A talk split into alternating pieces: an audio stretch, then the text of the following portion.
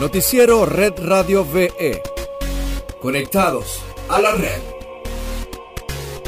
Bienvenidos a esta nueva edición de Conectados a la Red. Hoy es jueves 3 de septiembre de 2020. Yo soy Vicky Zoe y estas las informaciones. Venezuela registra 994 nuevos casos por COVID-19, 933 comunitarios y 61 importados. Hasta la fecha se contabilizan 49.877 en total, de los cuales 8.901 están activos, 40.574 se han recuperado y 402 personas han fallecido.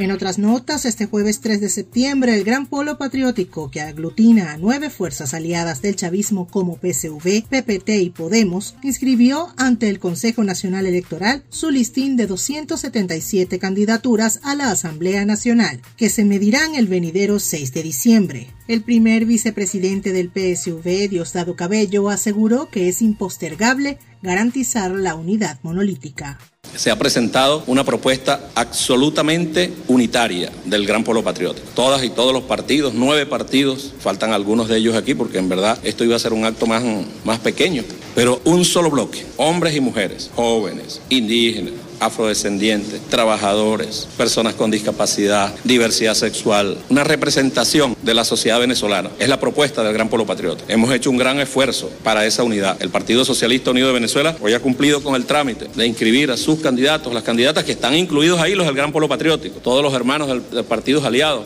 El resto de los partidos tiene hasta el día de mañana, a las 12 de la noche, ¿verdad? A las 12 de la noche para inscribirse. En Red Global tenemos que la policía de los Estados Unidos mató este martes a otro joven afroamericano. La víctima se llamaba Dion Kay, de 18 años, y fue ultimado durante una persecución en el barrio Congress Heights de la ciudad de Washington. De acuerdo a la versión de las autoridades, la policía disparó porque Dion sacó una pistola de su cinturón que luego tiró al piso antes de ser ultimado durante la persecución. El operativo quedó grabado en una cámara policial. El abogado Ben Cron describió las imágenes de la cámara corporal recién publicadas del tiroteo fatal de Dion Kay de 18 años en DC. El oficial pudo haber usado tácticas menos letales, pero eligió dispararle, incluso después que Kay arrojara su arma al suelo. Necesitamos una reforma policial ahora.